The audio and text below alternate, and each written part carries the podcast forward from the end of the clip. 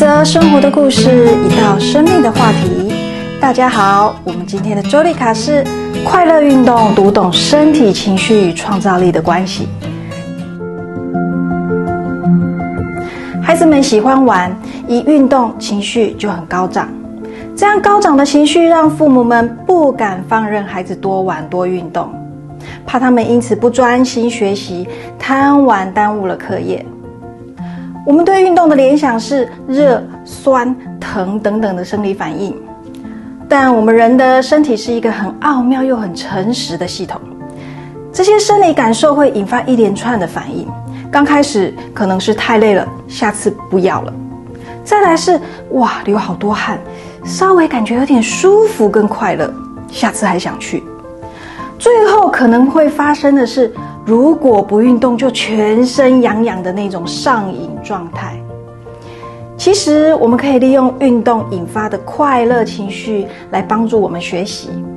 但是，到底要怎么样在运动和学习中保持平衡呢？我们来听一个例子。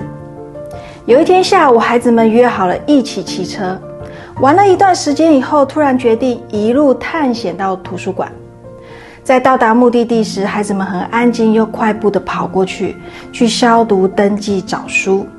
看得出来，身体细胞充满兴奋的能量，迫不及待地逐层搜索、选定书柜，粘着不放，舍不得回家。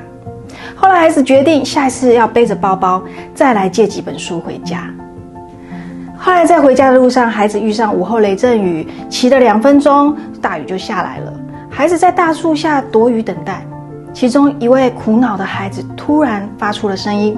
孩子说：“好棒哦，下雨骑车，我好快乐哦，在雨中骑车。”哎，朋友们，这样的快乐感染了所有的孩子，大家突然又鼓起勇气，在雨中骑着车向前冲回家。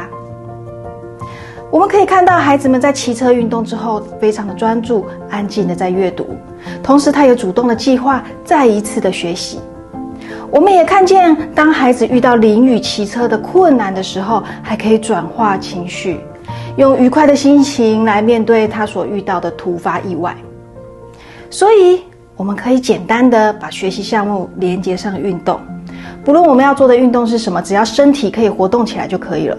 这就像是一个启动钮，在简单的按下开关键之后，就会自动唤醒脑细胞来转化与吸收。让我们持续的学习，也同时会涌出无穷的创意。